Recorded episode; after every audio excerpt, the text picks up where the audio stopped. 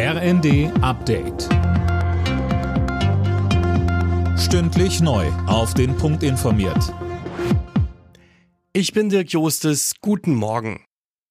Die Asylreform in der EU schneller voranzubringen, das fordert EU-Kommissionspräsidentin von der Leyen nach dem Bootsunglück vor der italienischen Küste mit mindestens 60 Toten. Das überladene Boot mit Geflüchteten an Bord war gestern bei starkem Seegang gesunken. An den Flughäfen Düsseldorf und Köln-Bonn werden heute hunderte Flüge ausfallen. Verdi hat die Beschäftigten des Bodenpersonals und der Luftsicherheit zu Warnstreiks aufgerufen. Damit will die Gewerkschaft weiter Druck in den laufenden Tarifverhandlungen im öffentlichen Dienst machen. Der Direktor der deutschen Wirtschaft Hüter zeigt dem ZDF kein Verständnis für die Warnstreiks. Also erstmal gibt es gar keinen Grund für Nachforderungen. In den letzten zehn Jahren sind äh, die Tariflohnsteigerungen im Verdi-Bereich, im öffentlichen Bereich um einen Prozentpunkt höher gewesen als die Inflation. Das heißt, es hat permanent Reallohnsteigerungen gegeben. Es gibt auch keinen Rückstand mehr gegenüber den klassischen privatwirtschaftlichen Bereichen der Industrie.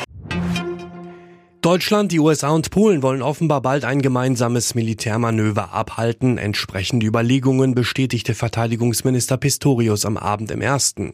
Ein solches Manöver hätte eine starke Signalwirkung an Russlands Präsident Putin, so Pistorius. Diese NATO ist längst nicht so schwach, wie er geglaubt hat. Sie ist viel stärker, viel einiger als vorher. Das hat Putin tatsächlich geschafft, obwohl es sicher nicht seine Absicht war. Und für die Ostflanke, für die Länder im osteuropäischen Teil Europas wie Polen, wie die Länder im Baltikum, Slowakei und andere ist es eben wichtig zu sehen, Deutschland als größter Bündnispartner in Europa und die USA stehen zu ihrer Verpflichtung der Bündnisverteidigung. Bayern München hat das Spitzenspiel der Fußball-Bundesliga gewonnen. Gegen Union Berlin siegte der Rekordmeister 3 zu 0.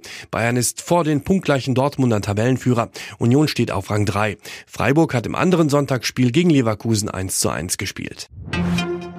Deutschlands Skisprungteam hat bei der WM in Planica Gold im Mixed-Wettbewerb gewonnen. Das DSV-Quartett siegte vor Norwegen und Slowenien.